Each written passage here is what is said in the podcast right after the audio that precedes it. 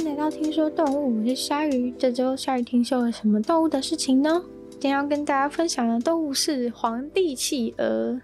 那皇帝企鹅呢？它是现存企鹅中最高、最重的一种企鹅，而且是只有在南极洲才能够找到的企鹅。那皇帝企鹅呢？它们是很大的企鹅嘛？那在雄性跟雌性之间呢，两两只企鹅是会长得差不多大的。大概身高呢，可以到一公尺左右，一公尺到一点二公尺，所以差不多就像是可能一二年级的小学生那么高。那体重的话呢，大概就是从二十二公斤到四十五公斤。那体重可能也除了取决于个体外，也跟在一年当中的什么时候有关。那从外观上面看的话呢，就是主要企鹅的主要特征嘛，就是，呃，背部的部分主要是黑色的，正面腹部的部分主要是白色的，然后在脖子啊，还有靠近耳朵的地方会有黄色的斑点，这样子，并不是很，并不是很饱和的，是有点像是斑纹似的这样子，黄色的斑点。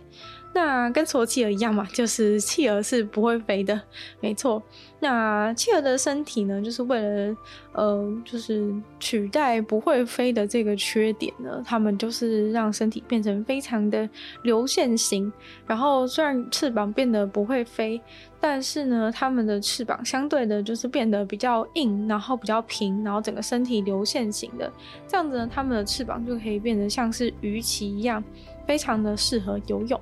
那主要的栖地呢，应该会算是住在水里，住在海洋里面。然后食物的部分当然就是鱼啦，然后嗯也会吃一些其他的动物啦，像是甲壳类动物啊，或是磷虾也是他们非常喜欢的。还有其他头足类动物，像是鱿鱼啊、花枝这一种，也是企鹅，也是皇帝企鹅非常喜欢的食物。那他们在，嗯、他们其实皇帝企鹅其实非常厉害的一点是他们的潜水能力，因为呢，呃，其实大家知道企鹅都会游泳嘛，都会游泳，都会潜水，但是皇帝企鹅他们是所有企鹅里面可以潜水潜的最深的一种企鹅，那他们可以在水下停留的时间是有可以达到二十分钟，然后最深的话大概可以潜到五百多公尺。那他们就是他们的身体就是在这方面构造是比较特别，所以才有办法让他们去承受这个五百多公尺深度的水压。那像是呢，他们的身体的这个血红蛋白，就是跟我们人类或是其他的动物不太一样，在氧气含量非常低的情况下呢，他们还是可以继续的。继续的在身体里面输送氧气，然后骨骼的话，它们也非常的也格外的坚硬，就是跟一一般的鸟类不一样。一般鸟类可能因为呃要飞起来的关系，所以它们的骨骼通常会比较轻。但是这个皇帝企鹅非常特别，就是它们的骨骼是非常非常的坚硬，然后也不是空心的，所以在有很大的压力之下的时候呢，它们也不会。也不会受到这个水压的影响，然后骨头就被折断等等的。那在水里面能够维持这么长的时间呢，一样就跟之前介绍过的海龟一样，就是它们可以在水里面的时候减速它们的新陈代谢速率，还有一些其他非非必要的一些器官功能，在潜水的时候都可以暂时的关闭，所以就可以让他们身体消耗的能量减少。虽然说当然不至于像海龟那么厉害了，因为毕竟海龟它们几乎是。大部分的时间都在都在海底下，然后才偶尔才上来呼吸。所以气这个皇帝气的话，大概就是二十分钟的时间，然后五百多公尺的深度。那皇帝企鹅比其他企鹅还要更厉害的一点呢，还有一个就是。他们是唯一一种可以在南极冬季繁殖的企鹅，因为其实大家知道，就是其他的企鹅也会在南极生活，但是会在南极从头到尾，连繁殖的时候，冬季特别寒冷的时间呢，他们都可以在南极留着。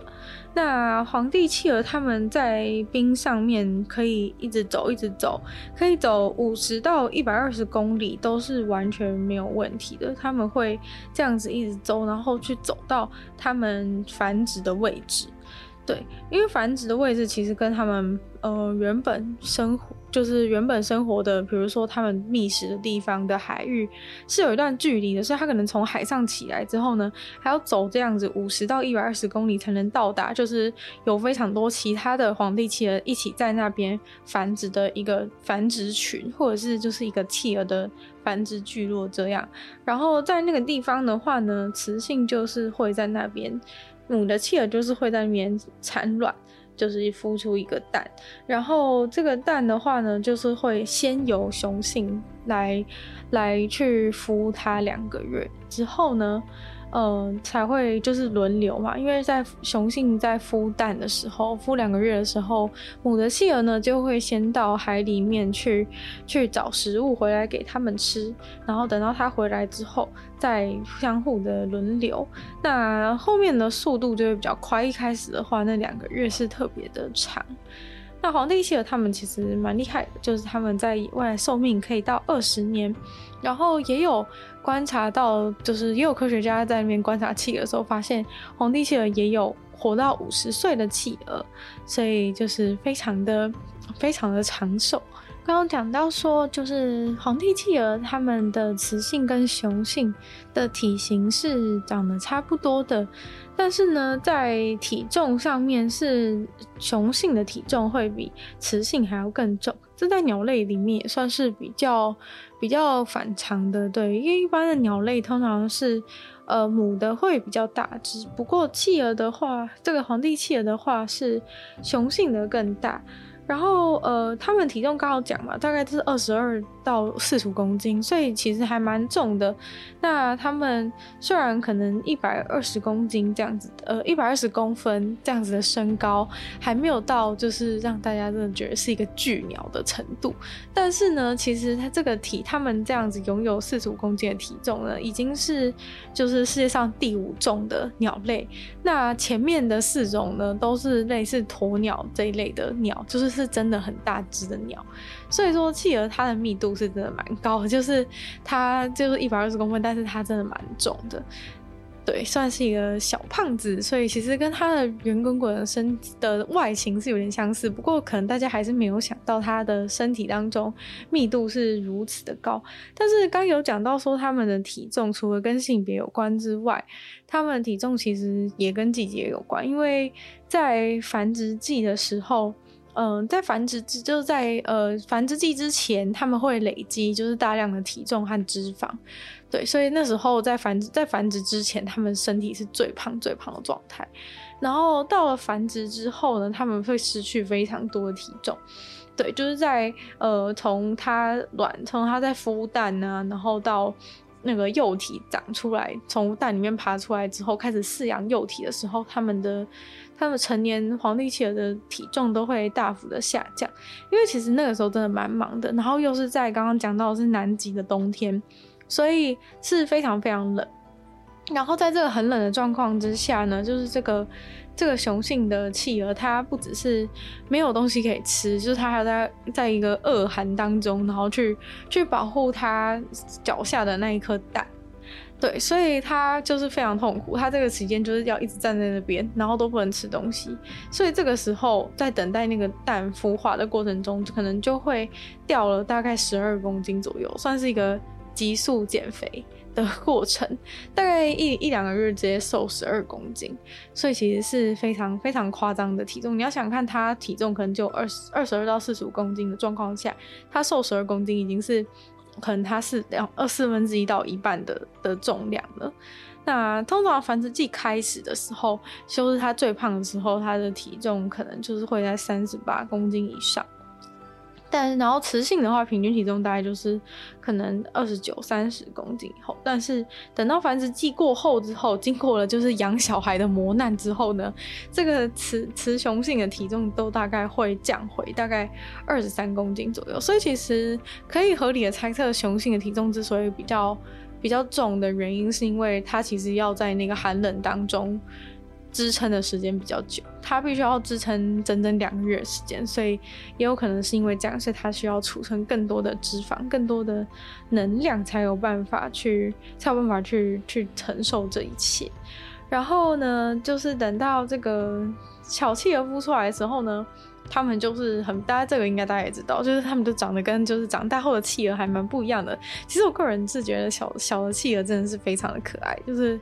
我觉得小的企鹅是远可爱于就是长大后的企鹅，就是它们灰色的那个全身灰色的身体，然后而且小企鹅的毛是看起来会比较会比较蓬松，就是感觉就是目测感觉比较好摸。虽然说我毕生当然是没有机会可以摸到企鹅，但是呃也也不应该去触碰野生动物，但是就是有那种感觉，觉得说哦好像这个小企鹅它身上的毛是很是很。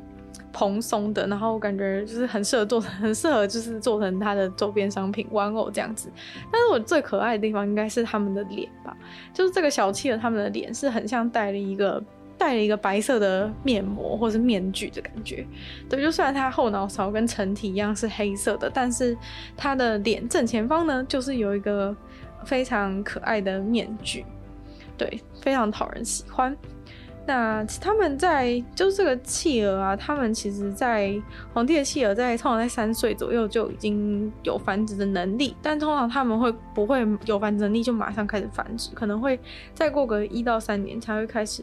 繁殖，所以通常的话大概就是会说在五岁的时候会开始繁殖，通常就是平均的话，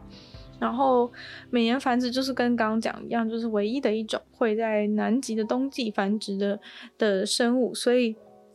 这个冬天到来的时候呢，他们就会开始，大概就是三月到四月的期间呢，就是所有的所有的长大后的性成熟的皇帝企鹅，就是都会到他们的这个刚刚前面讲的，就是要走很远的那个繁殖区，对，然后那个繁殖区就是所有的企鹅就是都会去聚集到那边，聚集到那个聚集到那块那块冰上面。然后呢，他们就是通常那个就是触发触发他们的身身体开始，就是说，哎，现在要开始走去那边咯。对啊，就是大家要怎么知道说什么时间要开始要开始进行他们这个五十到一百二十公里的长征，然后去他们的繁殖地。通常就是由这个日照减少引发的，就是可能这个日照减少会刺激到他们脑里面的一些机制，所以就会所以就会让他们就是可以。可以知道说，哎、现在差不多要到了繁殖的时候呢。那如果是在人工圈养的环境之下，因为人类已经发现了，就是这个神秘的开关其实就是日照长度，所以他们会故意就是用人工照明去模仿。就是说，哎、现在好像灯光渐渐的时间变少了，结果就成功的让皇帝企鹅觉得说，哎、好像是到了繁殖的时候，所以就成功骗到他们去繁殖了。那刚刚讲到说是三月到四月的时候会要开始走这个五十到一百二十公里的一个长征到他们的繁殖地。那到了这个繁殖地之后，就会开始进行求偶。其实这有点像是一个相亲派对的感觉，就是大家都从海里面归来，然后到达这个到达这个派对，然后大家就开始哎、互。相找看跟谁比较比较看得对眼，但是那个时候呢，大家知道那个时候温度其实已经到零下就是四十度的状态，所以其实就是就是超级爆然后那些皇帝企鹅在那边 在那边就是找对象这样子，然后嗯、呃，通常呢就是他们他们求偶的方式就是可能会有一只单身的单身的雄性，就是会表现出一个表现出有点兴奋的状态。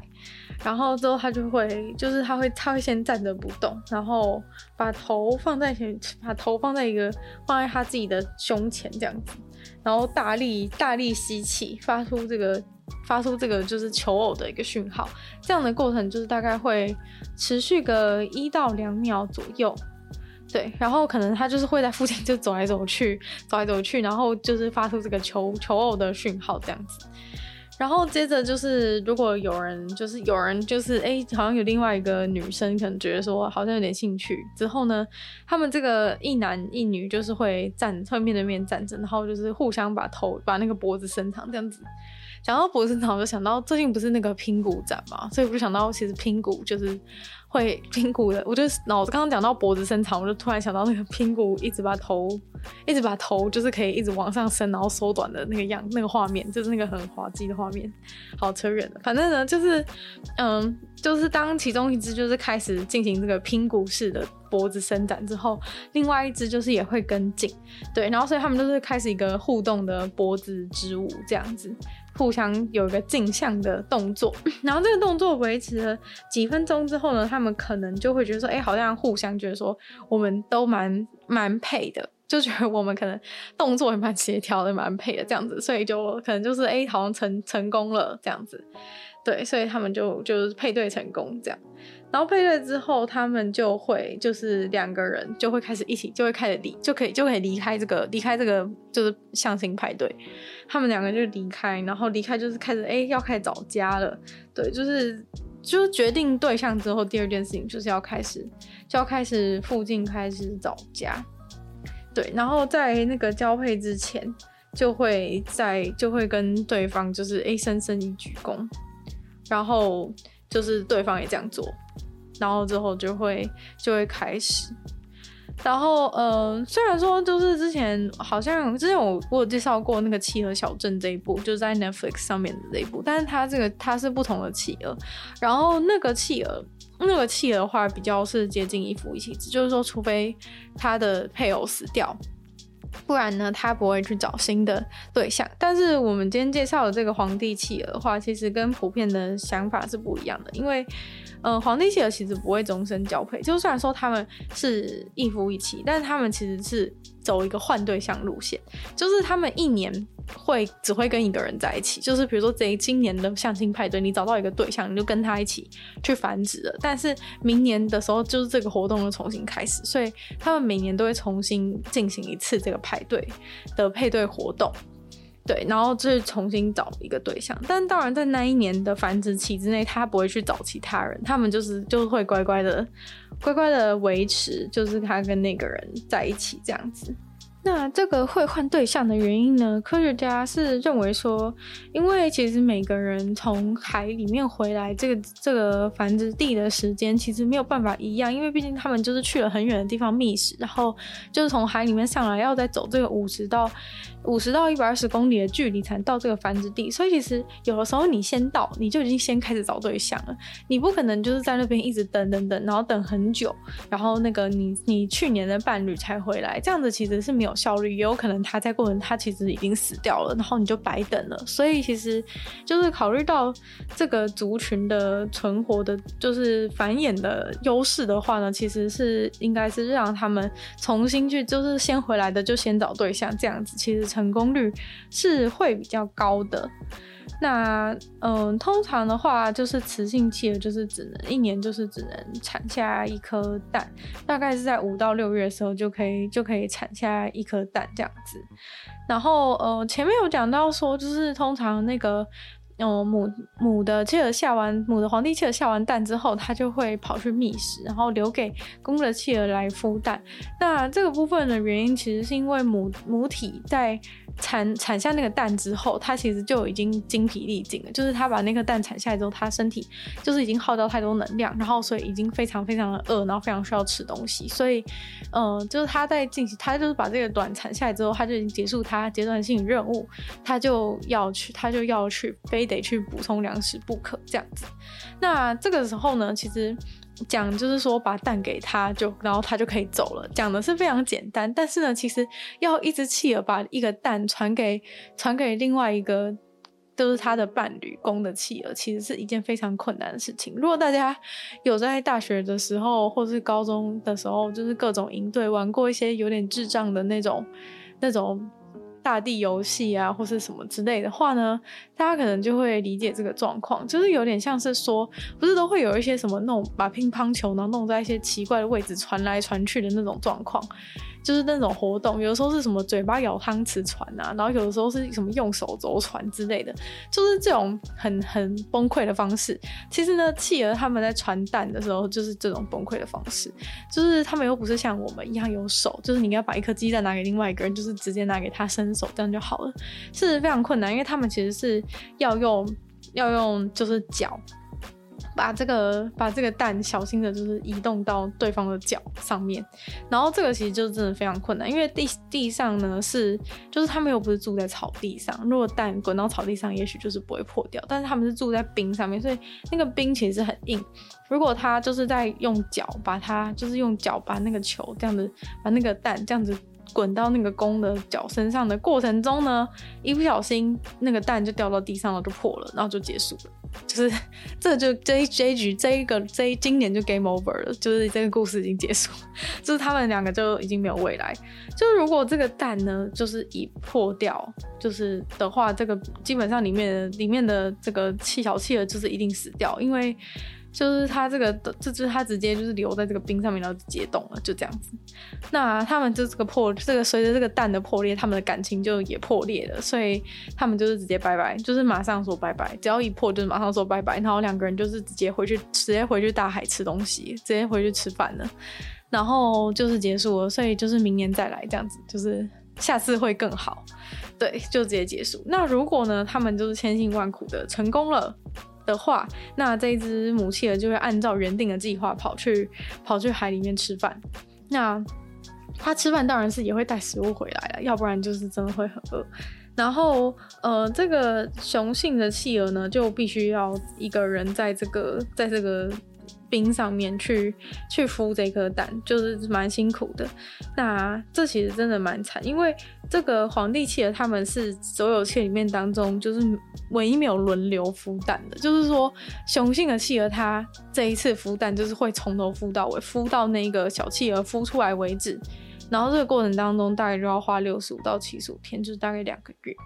然后他过程中他他就一脚一直站在那边，然后用脚要用脚把它就是用他的脚去平衡那个蛋。就他如果就是晃神或怎么样，蛋就是滚到旁边去，可能就破了。所以其实他工作真的是非常非常，他工作真的是非常可怜。要想看，就是每次被被罚站，罚站没多久，最近觉得脚酸到不行。你要想看，如果你的脚上面放一颗蛋，然后你在那罚站的话，基本上你的蛋真的是绝对是秒破。但是公的企鹅就是必须要撑住，他要撑，就是要站在那边把一个球放在自己的脚上面，然后撑撑六十天这样，所以就是非常痛苦。然后。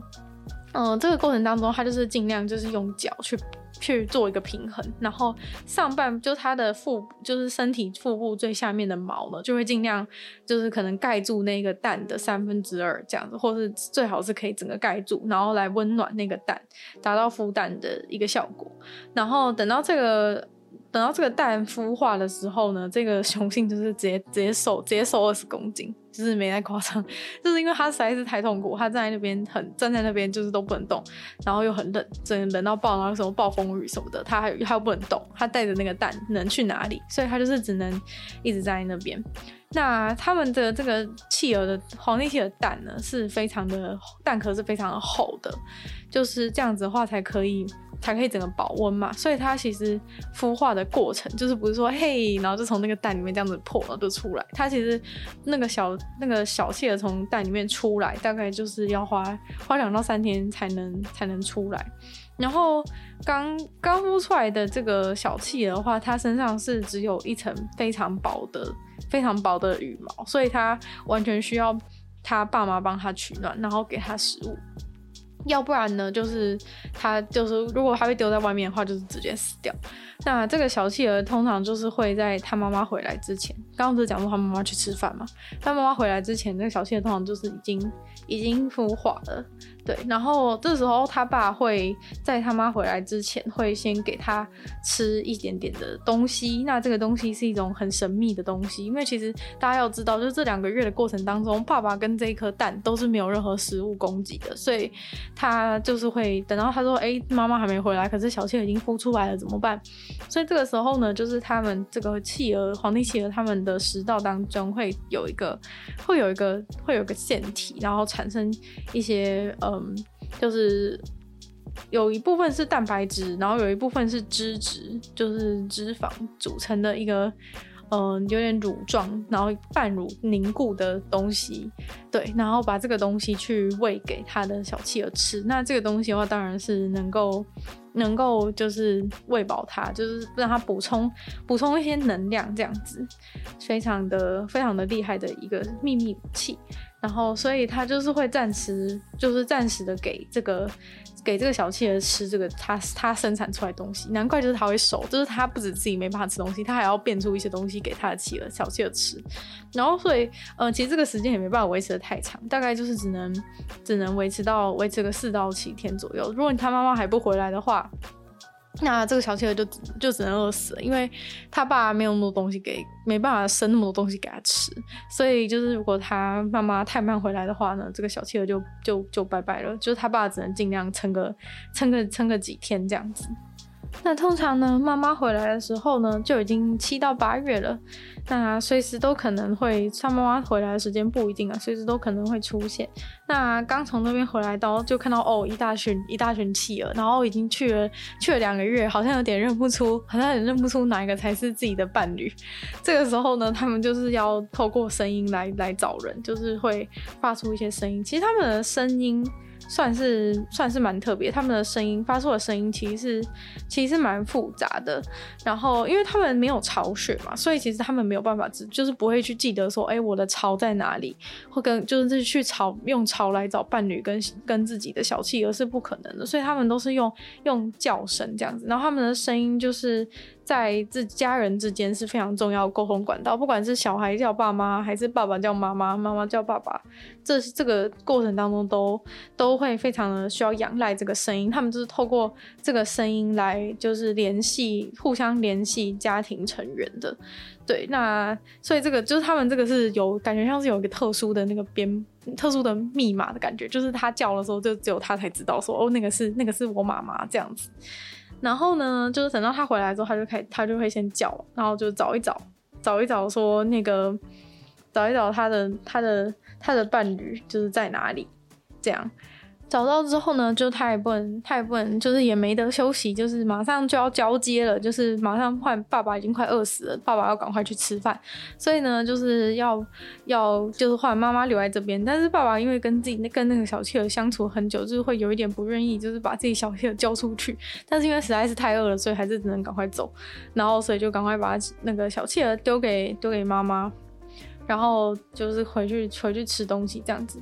那这个通常呢，呃，爸爸就是会进去海里面之后，会先花三四个礼拜的时间，然后把自己给喂饱，因为他真的是饿了非常久。从他减少体重，大家应该就可以知道他饿了，他真的很饿。然后，所以他就是会先把自己喂饱这样子。那妈妈回来之后呢，要怎么样喂他的？要怎么样喂他的小企鹅？主要方法就是透过。就是把它胃里面还没有消化的那些食物，像刚刚讲的鱼啊、磷虾啊、鱿鱼之类的，就他们会就是反刍，然后把原像再把它吐出来给他的给他的小企鹅吃这样子。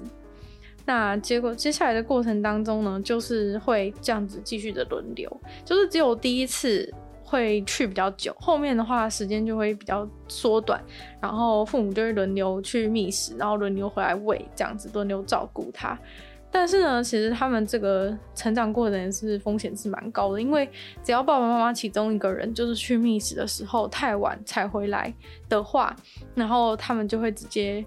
他们就会就是，就比如说，好，今天如果是爸爸去觅食，然后妈妈等很久，爸爸都不回来的话。这时候妈妈可能就会放生他的小孩，就会就会只意识到说，因为如果爸爸不回来的话，其实他基本上是不可能养活这个小孩，所以他就会直接选择果断放弃他的小孩，然后就直接抛弃他，然后回去海里面吃他自己的东西，就是先喂饱自己为重。所以这只小企鹅等于就是他就被他就被放他就被放弃了，在企鹅的世在皇帝企鹅的世界里面呢，就是这个。是单亲是绝对不可能成功的，单亲就是一个注定失败的结果，在皇帝企鹅的世界，所以，嗯，就是基本上只要少了爸爸或是妈妈，这个这个小企鹅就是一定会一定会死亡。一定会被放生，然后一定会死亡，然后也没有人会救他。对，就是这个孤儿小企鹅，就是真的从来没有存活的经验，因为没有人有空可以照顾他。就是每一对父母都只有空照顾一个小孩，他们照顾一个小孩就已经很痛苦，在那边轮流轮流去吃饭，这样子就已经很痛苦。那这个。